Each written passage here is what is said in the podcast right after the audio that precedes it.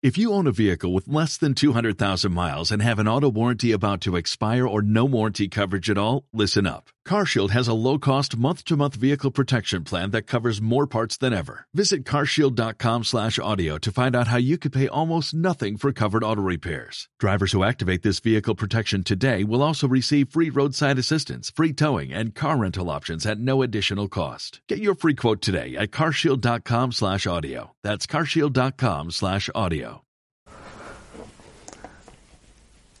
Muy buenos días, bienvenidos, bienvenidos un día más a estas sesiones de meditación que hacemos semanalmente. Gracias por estar ahí un día más. Y animaros a suscribiros a nuestro canal si aún no lo habéis hecho y a darle la campanilla si queréis estar informado de las actividades y diferentes programas que vamos ofreciendo semanalmente a través de este canal. También por supuesto, si tenéis alguna pregunta o queréis dejar vuestros comentarios, pues procuraremos responder a vuestras preguntas lo antes posible.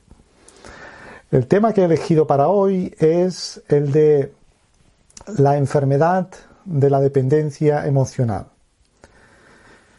Y bueno, todo ello implica tratar un poco pues el tema de las relaciones humanas, ya que la vida en sí mismo podríamos decir que la vida es relación. Somos los seres más sociales que existen en este planeta y por tanto las relaciones humanas, las relaciones interpersonales son fundamentales en nuestra existencia. Se dice que no hay nada que nos dé quizás más satisfacción y más felicidad que tener unas buenas relaciones pero también a veces pues, puede suceder que las relaciones nos den también mucho sufrimiento.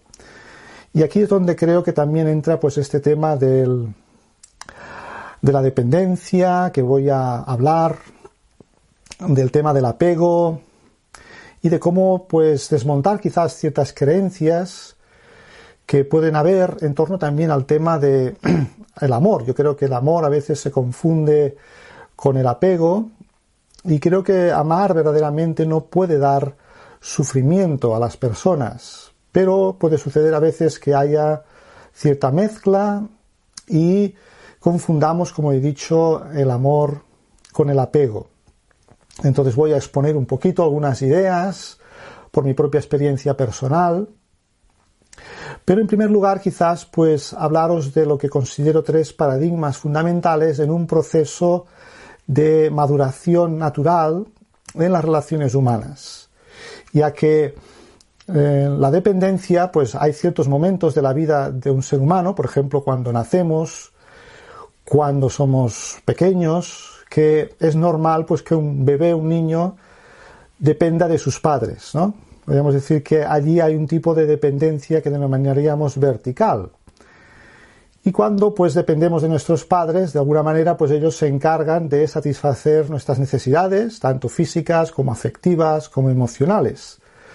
Y entonces pues en ese proceso de la vida es normal el, depender, pero en la medida que vamos creciendo y vamos desarrollando nuestras facultades cognitivas, vamos desarrollando nuestras facultades afectivas, es lo natural también es que en una determinada edad, que normalmente pues suele ser también sobre la adolescencia, pues la persona quiera entrar en el paradigma que denominaría de la autonomía, de la independencia, de la individualización.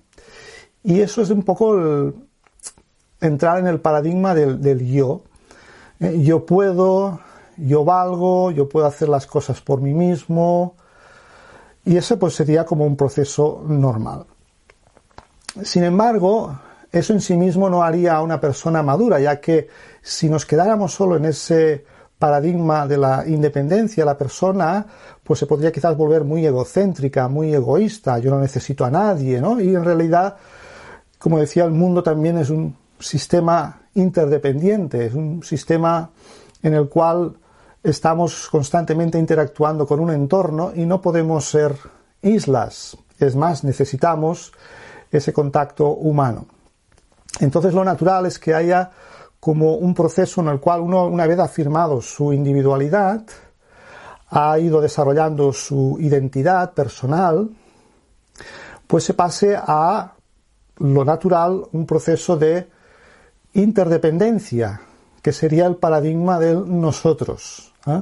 Nosotros podemos hacerlo juntos, podemos unir nuestros esfuerzos para conseguir pues, unos resultados mejores. Y la vida en sí mismo, como decía, es un proceso de interdependencia. A veces hay personas también que lo llaman de codependencia, en el cual pasamos a una dependencia, podríamos decir, horizontal, en el cual pues hay un dar y un recibir. ¿eh? Yo te apoyo, yo te ayudo, pero también de alguna manera esperamos en esas relaciones horizontales, unas relaciones maduras, en que haya una cooperación.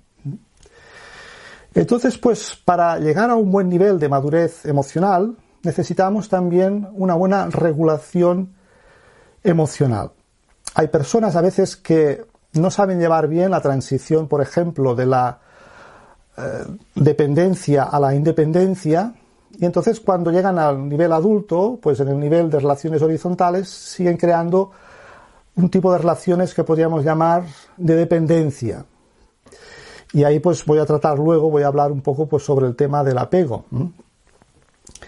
Y luego también hay personas que quizás entran en un excesivo individualismo, pues también se fomenta mucho en nuestra sociedad hoy el, yo puedo, yo me valgo por mí mismo. Eh, eso nos puede llevar pues a un como un egoísmo, una competitividad extrema. Y a veces hay personas que no saben hacer también bien esa transición de la independencia a la interdependencia. Entonces quería también hablar un poco del tema de la regulación emocional. ¿Qué es? ¿Qué hacemos cuando nosotros, pues, a nivel anímico, a nivel de nuestras emociones, no estamos bien? Pues hay dos cosas que es posible hacer. Una llamaríamos la autorregulación, personas que saben, pues, ellas mismas hacer un proceso de autorregulación a través de diferentes medios, como podría ser, pues yo qué sé, pues bailar o desconectar o viajar o hacer deporte o meditar, ¿no? Pues hay personas que ellas mismas son capaces de gestionar esos estados a veces anímicos de preocupación, de tensión y saben ellas mismas, pues, por diferentes medios, recuperar cierta estabilidad anímica y bienestar emocional. Y otra cosa, pues, es que hay personas que saben cómo corregularse muy bien. Es decir, cuando yo tengo pues alguna dificultad a nivel anímico, me encuentro bajo de ánimo, tengo una preocupación, tengo una dificultad, pues hay personas que saben buscar ayuda, saben eh, buscar algún amigo con quien conversar, tienen un coach, tienen un mentor, un psicólogo y a través de ello pues saben hacer esa gestión, esa regulación emocional. ¿Qué pasa? Que hay personas que son muy buenas autorregulándose, pero tienen dificultad en la corregulación. ¿eh? Es decir, tienen dificultad a veces en cómo eh, relacionarse con otros para pedir ayuda a nivel anímico, a nivel emocional. Entonces esas personas a veces cuando tienen conflictos, porque en la vida todos un momento dado a veces tenemos conflictos, lo que suelen hacer es que se encierran un poco en sí mismas, ¿no? Tienen que gestionar esa dificultad, ese conflicto que estén padeciendo y un poco tienden a alejarse, tienden a evitar el contacto con otros para llevar a cabo esa regulación y volver a un equilibrio personal. Y hay otras personas que, por lo contrario, eh, pues no son muy buenas en esa autorregulación eh, y necesitan, como siempre, buscar a alguien, buscar otra persona, buscar una ayuda en el exterior para volver a ese estado de equilibrio anímico, de equilibrio emocional. Entonces esas personas a veces llevan mal el, el como no tener a alguien a quien acudir, ¿no? Y no saben cómo gestionar a veces una regulación anímica, una regulación emocional por sí mismas. Evidentemente, por ejemplo, pues la meditación, que es lo que nosotros pues estamos enseñando en Brahma Kumaris, pues nos ayuda mucho pues a llevar a cabo una autorregulación a nivel personal, como saber nosotros mismos gestionar nuestro mundo interior, el mundo de nuestros pensamientos, de nuestros sentimientos.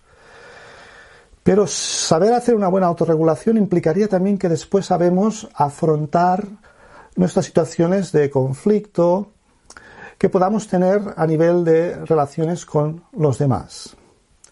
Porque hay personas a veces que, como decía, pueden usar también la meditación un poco para aislarse, para desconectarse. Eh, saben estar bien consigo mismas, pero de alguna manera tienen una resistencia, tienen unos miedos a esa relación con otros. Entonces, pues ahí es donde tenemos que hacer ese trabajo de desarrollo personal. La persona que tenga una facilidad en buscar ayuda en el exterior, pero que no sepa cómo eh, gestionar a nivel personal, hacer esa autorregulación, tiene que aprender a, estar un poco más consigo misma, a entrar más en contacto con sus emociones, a, a hacer ese trabajo interior. Y viceversa, ¿no? La persona que le es muy fácil tener una autorregulación, tiene que también luego, ah, a partir de esa reequilibración emocional, tiene que saber también eh, gestionar los posibles conflictos que pueda tener con los demás. Este tema de los conflictos, ya que yo pues de profesión em, estudié derecho y fui abogado durante bastantes años, pues voy a hablar en otro, en otro capítulo, en otro tema. Pero yo creo que los conflictos en sí mismos no, no son malos, son parte de la, de la, vida. El tema está cómo los gestionamos, cómo aprendemos a gestionarlos. Y ahí es donde tenemos que desarrollar pues esta variedad de recursos. Y yo creo que al final también una persona madura en términos de relaciones sería aquella persona que ha alcanzado cierta autonomía personal, cierta autonomía emocional, pero que también a la vez sabe empatizar con las emociones de otros, sabe en un momento dado ofrecer su apoyo, su ayuda a otros, y también eh, algo que a veces puede costar un poco a esas personas que son muy autosuficientes quizás, que es, quizás a veces pues también pueden experimentar ciertos momentos de dificultad. Entonces pues esas personas también deberían de aprender a saber tomar ayuda de los demás, dejarse ayudar cuando lo necesiten. Porque sí que es verdad a veces, como decía, ¿no? en el paradigma del, de la independencia y del individualismo, pues tendemos a, a, un poco a pensar que siempre podemos nosotros mismos pues gestionar nuestros eh, altibajos emocionales. Y a veces pues necesitamos un apoyo, a veces necesitamos una guía, todos, incluso los que estamos en un camino pues ya de ciertos años en desarrollo personal y autoconocimiento, a veces siempre necesitas como alguien que te dé como un apoyo, una mirada diferente, te ayude a ver las cosas de forma diferente. Y ahí pues la figura de, de un coach, de un mentor puede ser muy útil a veces para recuperar ese equilibrio cuando eh, puede ser que por nosotros mismos no sepamos salir de una determinada situación problemática que podamos estar viviendo. Bueno, y en esta segunda parte de esta exposición, de esta reflexión sobre el tema de la dependencia como un tema tóxico, yo creo que la dependencia se convierte en algo que debilita mucho al individuo, como cuando como adultos no hemos sabido entrar en ese paradigma de la independencia y hemos creado un tipo de relaciones, un tipo de vínculos que están quizás basados sobre falsas creencias, que generan un tipo de relaciones como tóxicas en el sentido de que nos apegamos a personas de nuestro entorno, ¿no? Personas de relaciones cercanas. Y quería muy brevemente exponer, aunque es un tema muy, muy extenso, pero quería brevemente hacer como una serie de reflexiones sobre el tema del apego. ¿Y qué es el apego? No? Pues es un, vínculo obsesivo que una persona genera hacia un objeto, una idea, una persona, y que se fundamenta en una serie de creencias que podríamos denominar falsas. Pero cada uno tiene que llegar a su propia conclusión de ello, ¿no? Por ejemplo, pues pensamos que esa persona a la que nos apegamos siempre va a estar con nosotros. Y la realidad es que vivimos en un mundo en que pues todo es cambiante, ¿no? Nada es permanente, todo está sometido a la ley del cambio. Entonces no hay nada que sea permanente, no hay ninguna relación que vaya a durar siempre. Entonces también de alguna manera tenemos que estar preparados para entender eso, ¿no? Y saberlo gestionar. Evidentemente, cuando hacemos un trabajo más profundo a nivel de la conciencia, a nivel espiritual, sabemos que la muerte, en términos de la conciencia, no existe. ¿no? Pero para ello, pues hay, que haber hay, que haber hecho un trabajo profundo para entender que en realidad ah, no hay nada que poseamos. Y por tanto, cuando vamos desarrollando ese desapego sano, que no es desamor, sino que es saber de alguna manera tener una claridad, cuál es la mejor manera en que yo puedo relacionarme con los demás, desde un verdadero amor que implicaría no posesividad, no ah, miedos, no, no miedo a perder. Entonces, pues evidentemente, un desapego sano ayuda a desarrollar también unas relaciones de una mayor calidad en el nivel, sobre todo horizontal. Otras creencias falsas es que pensamos que aquello o aquel o aquella a la que nos apegamos nos dará seguridad y estabilidad duradera, lo cual también es una falacia, es una ficción, que nos dará sentido y plenitud a nuestra vida, que nos completarán, que la otra persona me completará y aumentará mi autoestima gracias a ello significará que mi vida pues eh, ha sido un éxito y quizás me dará también cierto poder sobre los demás. Todo eso son una serie de creencias que tendríamos que examinar y tendríamos que revisar. Y luego pues eh, quería también mencionaros lo que yo denomino el camino del esclavo. El camino del esclavo consiste como en un proceso de identificación, cómo se produce el proceso del, apego y qué fases tiene y que cómo, cómo, lo puedo reconocer, ¿no? Y le llamo esclavitud porque al final, pues, uno algo que desea, eh, si no va con cuidado, puede acabarse convirtiendo en esclavo de aquello que uno desea. Entonces, el primer paso del camino del esclavo es que la atención se dirige hacia algo, algo me atrae, lo quiero, ¿no? Surge una atracción, un deseo, me gusta, lo quiero, lo necesito, ¿no? Eso sería el primer paso. Eso forzosamente nos lleva quizás, si va continuando esa atracción, ese deseo, nos lleva al apego, ¿no? Que se crea, es un proceso de identificación, de obsesión y de posesividad. Una vez a lo mejor pues he conseguido ese objeto, esa persona a la que me apegaba, pues se produce también, consecuencia de ello, un proceso de resistencia y de miedo, ya que considero que algo es mío, pienso que no puedo vivir sin eso. Surgen esas creencias de las que he hablado antes. Pero también eh, una de las cosas que me puedo dar cuenta de que estoy apegado es que surge la inseguridad, la preocupación y el temor a perderlo. En definitiva, donde hay apego, hay miedo, donde hay miedo, hay resistencia y temor a perder. Y luego puede suceder que uno se vuelva como adicto ¿no? a aquello que se ha pegado. Solo nos sentimos bien pensando en el objeto, la persona de nuestro apego.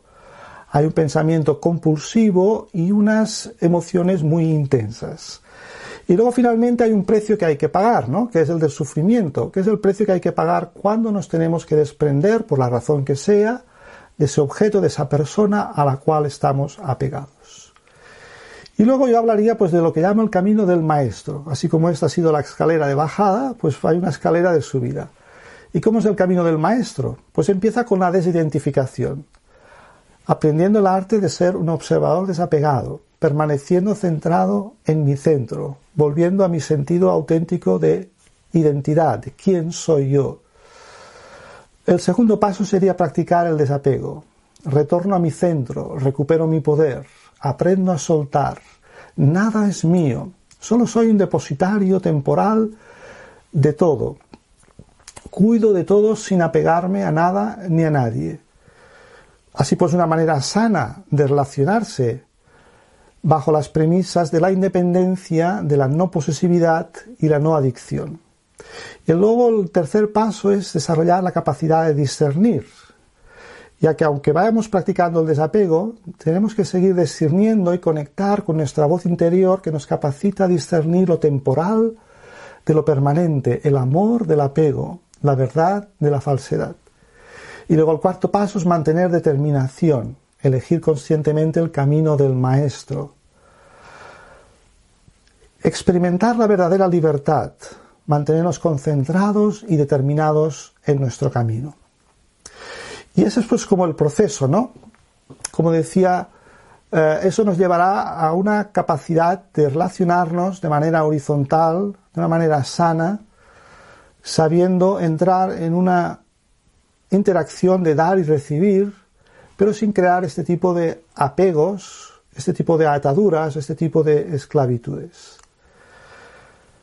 Así pues ahora, si os parece, podemos hacer como esta práctica meditativa, estos momentos de reflexión, de silencio. Y hoy vamos a practicar pues este tema, ¿no? Tomar conciencia de cómo me relaciono con el mundo exterior,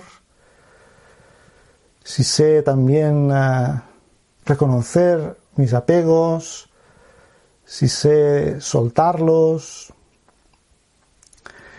y si sé también retornar a mi centro, donde conecto con mi auténtica esencia y aprendo de nuevo a llegar a esa estabilidad y a esa regulación mental, emocional y espiritual.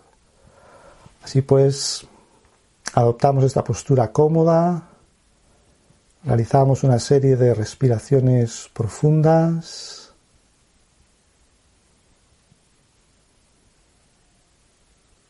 Y vamos soltando cualquier tensión que pueda haber en nuestro cuerpo.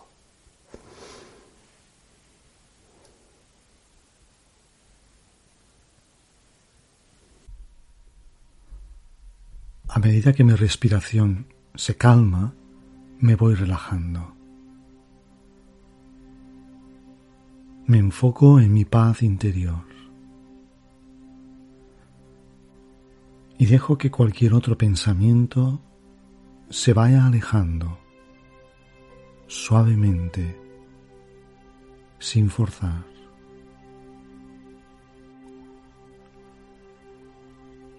Ser pacífico es un hábito que puedo desarrollar y fortalecer. Puedo ser como la superficie de un lago tranquilo y profundo.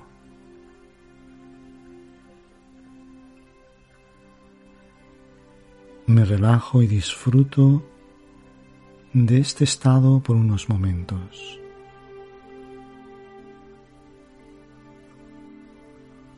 Me doy cuenta que ser positivo es una elección. Yo puedo elegir ver la parte luminosa e irradiar positividad, como el sol que ilumina todo aquello que toca con sus rayos. Y sigue brillando a pesar que hayan negros nubarrones.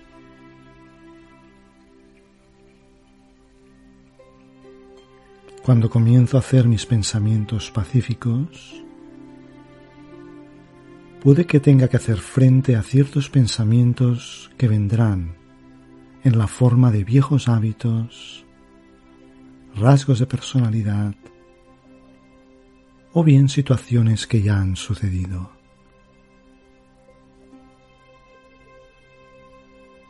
Quizás lo más difícil serán aquellos pensamientos que se han deslizado hacia mi mente debido a la influencia de otras personas.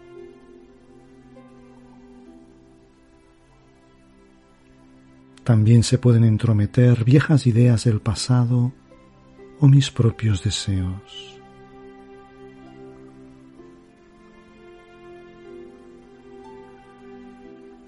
Pero ahora puedo aprender a ir más allá de estas influencias y liberarme de este fluir de pensamientos excesivos e innecesarios. Entonces seré libre para pensar aquello que quiera cuando yo lo desee.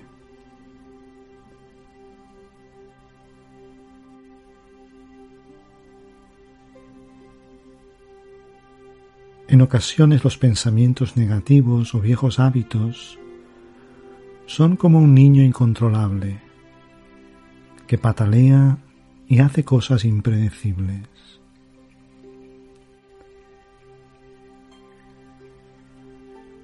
Visualizo mi mente como una madre cariñosa que acepta y está llena de compasión, pero a la vez claramente separada de esos arrebatos emocionales. Siendo capaz de contenerlos de una forma suave pero a la vez firme.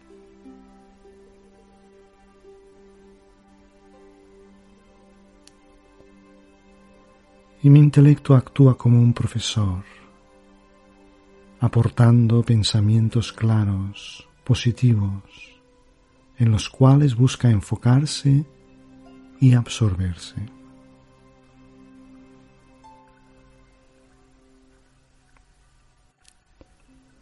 Me pregunto a mí mismo,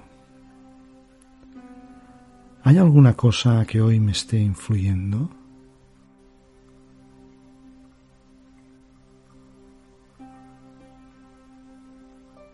Por un momento observo mis pensamientos o sentimientos y me hago consciente.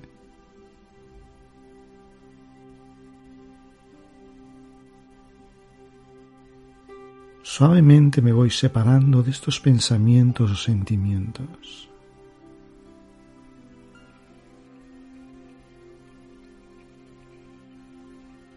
¿Es así como realmente quiero sentirme?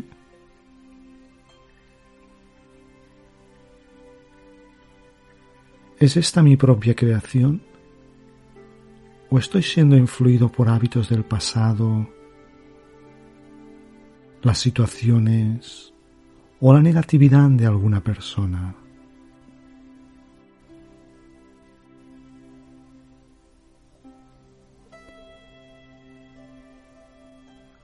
Cuidadosamente, soy testigo de esto como un observador en la distancia y suelto, me libero.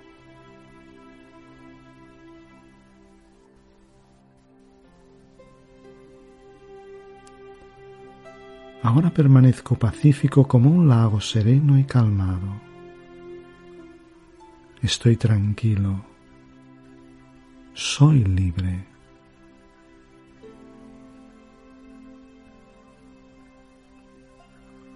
Libre para crear pensamientos refrescantes, pensamientos tranquilos que hacen mi mente limpia y silenciosa.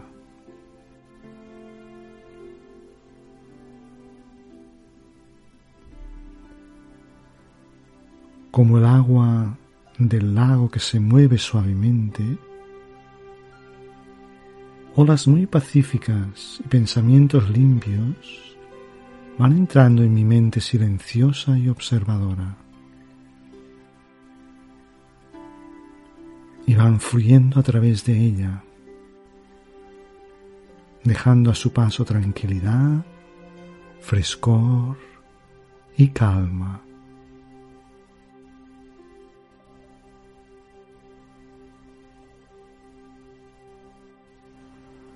Permanezco muy sereno.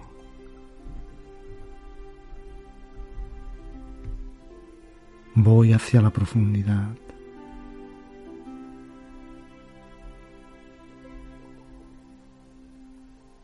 A cada momento me hago más silencioso y calmado.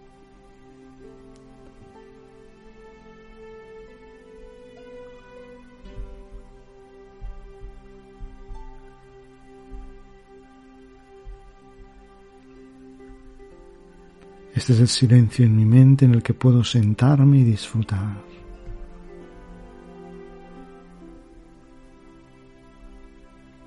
Así es como yo puedo experimentar ser pacífico y libre.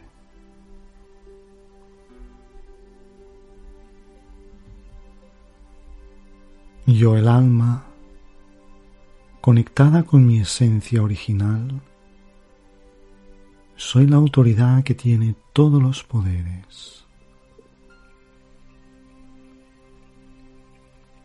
Esta perspectiva interior me permite desapegarme del cuerpo y así de esta manera puedo ver las cosas del exterior con mayor claridad.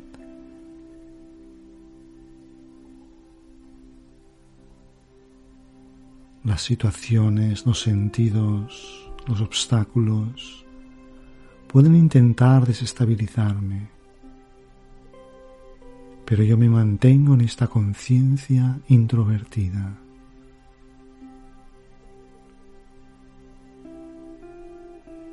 Siento como el poder de esta conciencia está llenando mi alma.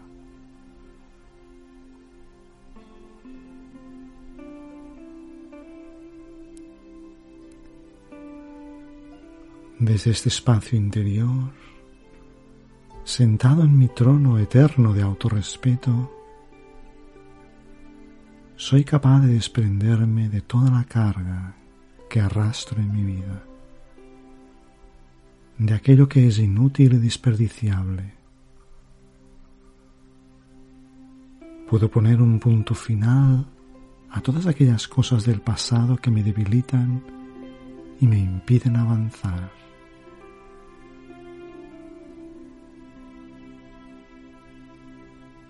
Sentado aquí veo como todo eso se aleja de mí. mi mente se hace liviana. Me siento libre de preocupaciones, libre de cargas. Me siento ligero y luminoso.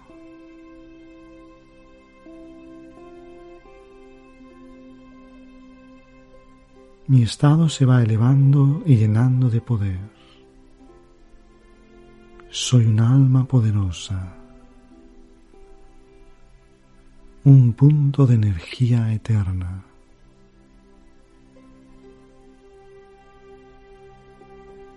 Un punto que irradia la luz de la positividad.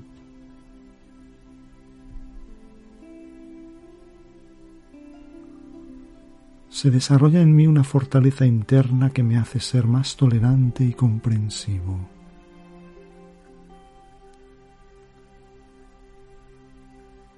Una fortaleza que es capaz de ofrecer lo mejor de mí.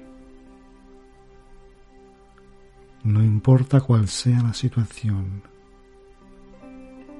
ni cuál sea la relación ni la circunstancia.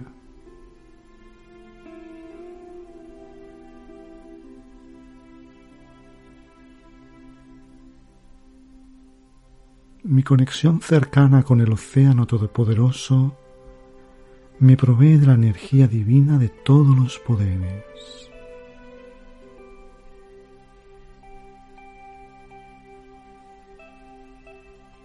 Hace que surja de mi interior como un manantial la fuente inagotable de mis cualidades eternas. Esa agua que refresca a todos. El agua pura y cristalina capaz de amoldarse y de adaptarse a cualquier terreno.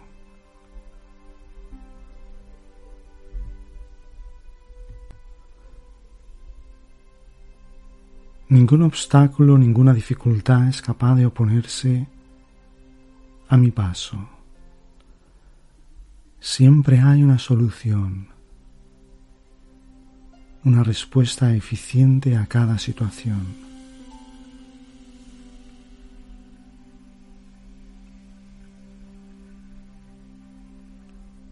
Mi fortaleza radica en la flexibilidad, no en la dureza.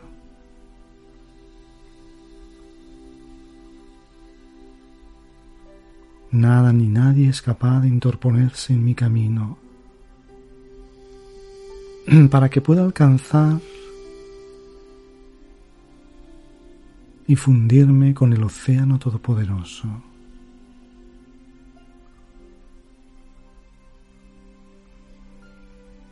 Sumergido en la profundidad del océano, mi intelecto se limpia y se clarifica Con la luz del Ser Supremo, el alma se limpia. Como un cristal del cual desaparece toda la suciedad de la superficie. Ahora sé que puedo distinguir la realidad de la ilusión. Puedo discernir con claridad mi intelecto se hace limpio y mi corazón honesto.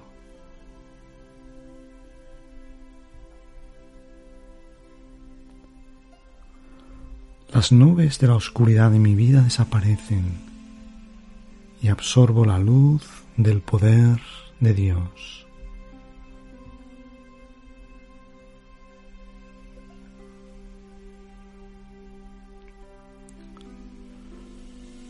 Con la claridad de la luz divina, tomo las decisiones más adecuadas, aquellas que más beneficio reportan al ser y a los demás.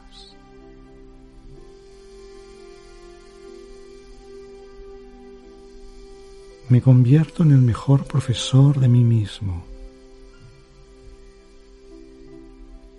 aprendiendo del conocimiento que me eleva y me acerca a la felicidad interior.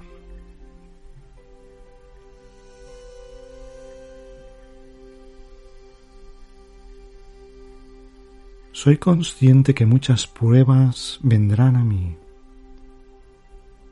Muchos cambios intentarán sacudirme. Pero sé que definitivamente me harán más fuerte.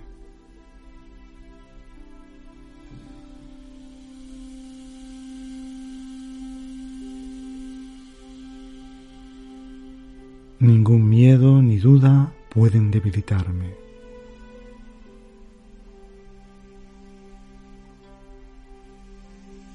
Soy capaz de afrontar cualquier situación con la valentía y sabiduría de mis cualidades.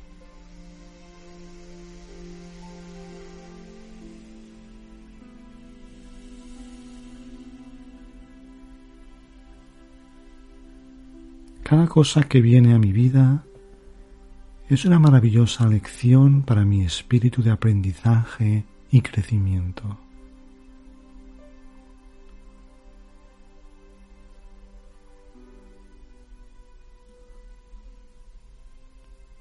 Afronto los obstáculos viendo en ellos los aliados que me permiten seguir adelante.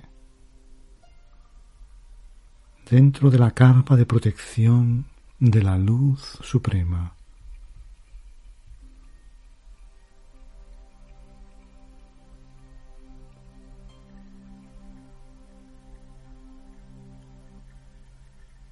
Mi fortaleza original y eterna deviene de esta cooperación entre el alma, Dios y el mundo entero.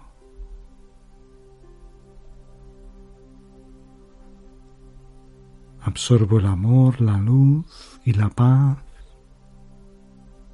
del Ser Supremo. Y como un faro de luz, irradio y comparto todos estos tesoros con el mundo.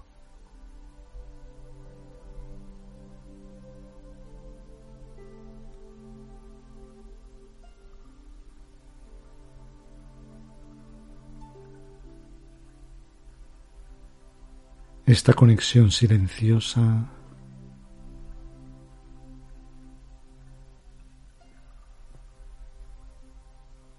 Crea esta sinergia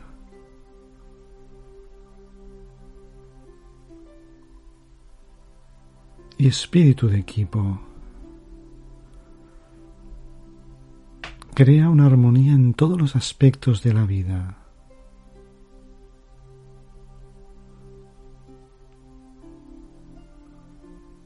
El vínculo del alma con el Supremo, el benevolente, llena al alma con todos los poderes, todas las virtudes. me hace completo y dichoso.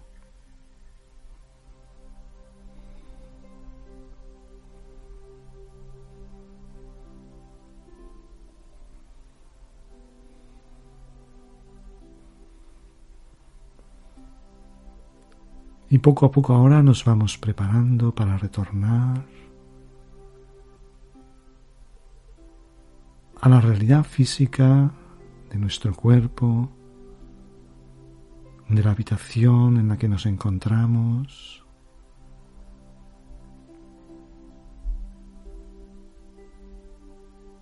Y observamos cómo nos sentimos ahora.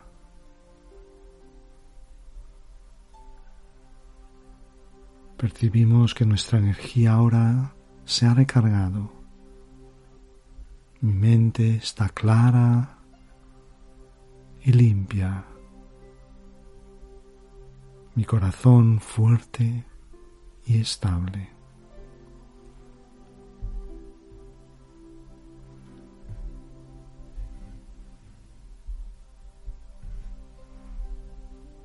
Om 上帝